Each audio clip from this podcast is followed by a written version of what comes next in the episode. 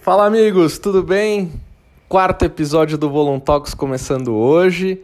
Houve uma confusãozinha na última edição, né, do último capítulo. Eu falei que do Edgar e Amal era o quarto episódio e na verdade era o terceiro. O que eu achei bacana foi que muita gente comentou, seja nas nossas redes sociais, seja por e-mail, e o pessoal falou: "Ah, Luiz, você falou que é o quarto episódio, mas aparece como terceiro e tal". Então deixa eu dar uma satisfação para vocês.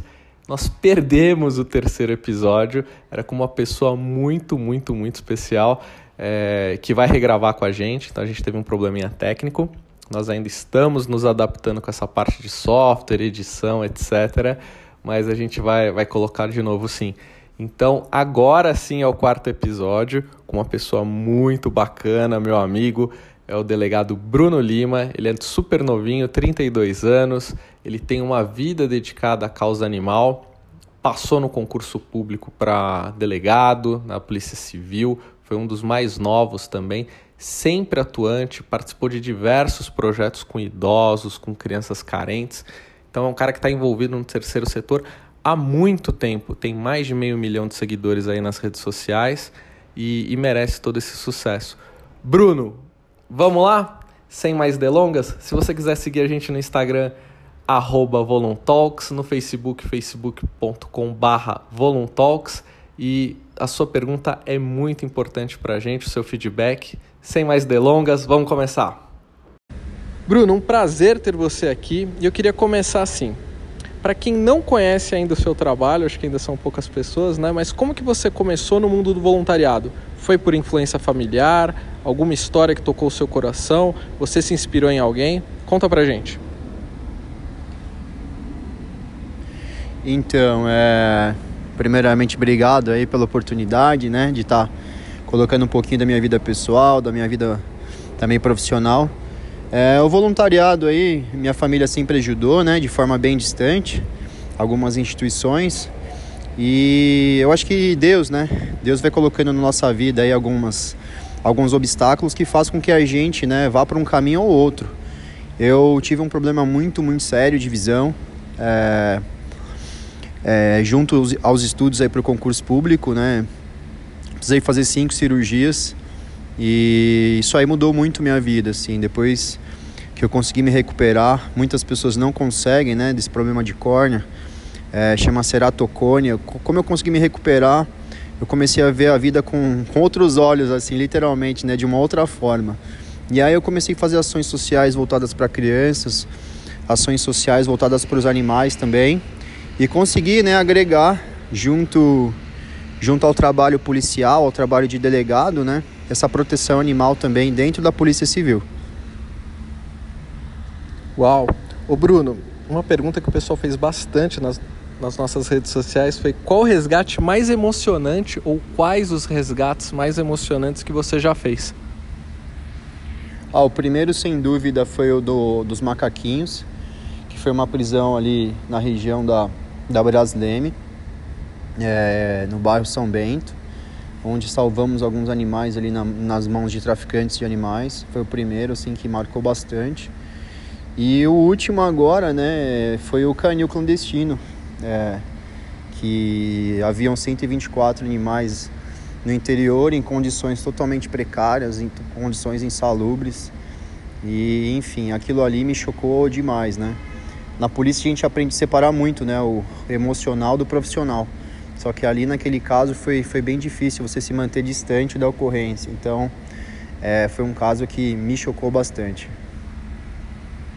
O Bruno, outra pergunta que o pessoal faz bastante é assim: se alguém tiver é, notar alguma irregularidade com relação a animal, se alguém tiver algum problema é, que está tendo ali no bairro, etc.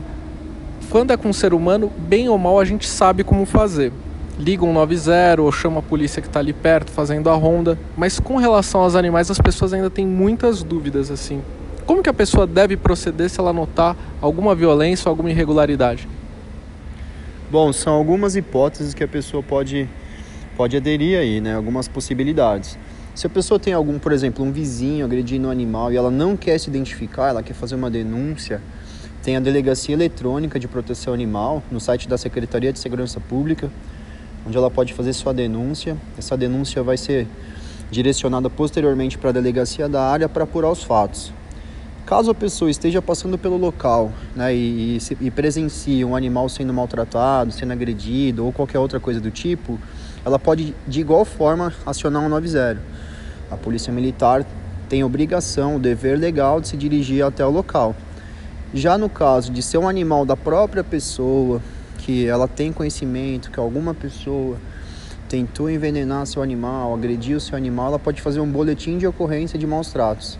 Então, são algumas hipóteses aí que a lei permite que a pessoa adote. Sensacional. O Bruno, outra pergunta que fizeram bastante para a gente ali também é assim: você é muito associado né, à segurança pública, à causa e à defesa dos direitos dos animais e agora também à carreira política. Para quem quer começar em alguma dessas três áreas, qual seria a dica que você daria? Eu acho que o mais importante de tudo é você nunca desistir dos seus sonhos, né? É... Eu ingressei como advogado aos 22 anos, é... continuei os estudos aí por muito tempo para ser delegado. Com 25 eu já era delegado e nunca desisti. O caminho não é muito fácil, né? Como tudo na vida, vão surgir vários obstáculos, vários contratempos. Às vezes você vai parar, vai, vai pensar em desistir, mas o importante é sempre fazer as coisas com amor pensar no objetivo final, né, que, que é a aprovação, que é a eleição no caso, né? E não desistir, não desistir dos seus sonhos, sempre seguir em frente, se apoiar bastante em Deus, é que sou bem religioso, então eu acho que, que isso é o mais importante, fazer as coisas com o coração, aí que tudo dá certo. Uau. O Bruno, é, outra pergunta que o pessoal fez bastante também é assim, quais os principais projetos que você vai defender na Assembleia? que, que você tem de objetivo para esses próximos quatro anos? Eu acho que a gente tem que temos que fazer a política diferente, né? É, muitos políticos costumam prometer muitas coisas durante a campanha, é, projetos mirabolantes, projetos que todos sabem que não serão aprovados, né? Será muito fácil falar na campanha, ah, vou fazer hospital veterinário em todas as cidades do estado, e aí seria mentira, né? Então a gente vai começar com projetos pequenos, projetos de conscientização é, da proteção animal nas escolas. A gente vai lutar para implementar essa matéria nas escolas, educação infantil, ensino médio. É, também todos os temas que eu tive dificuldade enquanto delegado, castração, é, lar temporário para os animais, é, lugar para destinar os animais, médicos veterinários. E também a parte de segurança pública, que a gente não pode esquecer, né? A gente tem, tem vivido um caos na segurança, a gente não pode sair de casa mais, a gente vive encarcerado nas nossas casas. Então a gente tem que valorizar a polícia civil, valorizar os policiais, é, dar condições de trabalho para esses policiais trabalharem, também a polícia militar.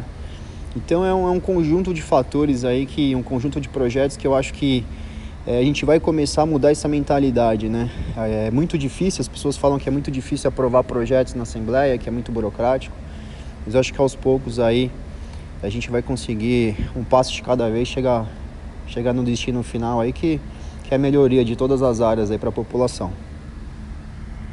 Bruno, para finalizar, eu queria perguntar para você, quem quiser te procurar, o que, que é mais fácil? Redes sociais, o e-mail da Assembleia, tem alguma caixa postal?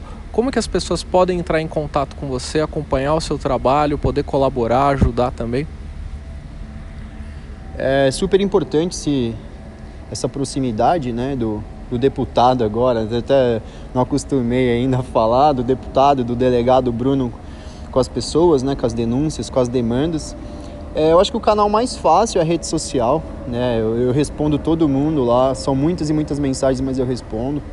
É o Instagram aí, delegado Bruno Lima. Quem quiser ingressar, tiver alguma dúvida, pode mandar sua mensagem. E ali também nas, nas partes ali do Instagram, nos highlights ali, tem o WhatsApp. Pode entrar em contato ali, que eu, que eu tô sempre respondendo pelo WhatsApp também. Bruno, sensacional. Muito obrigado pela sua disponibilidade. A gente sabe o quanto você corre, né? Sua agenda é super difícil e você tirar um tempinho para poder falar com a gente, poder falar com a audiência, a gente fica realmente muito agradecido. Bruno, eu te conheci, né? Agora estou falando olhando para você, né? Numa ação social, é, na hora já rolou uma empatia, porque dá para perceber quem é de verdade, quem é de mentira. Eu admiro demais você, o seu trabalho, sei da sua história. Parabéns, muito, muito, muito obrigado. Boa sorte aí nessa caminhada que Pode eu sei que não vai ser fácil. Também. Não, parabéns para ti também. Estive presente no, no projeto de vocês também, um, um sensacional, né? Eu estava até falando antes ali.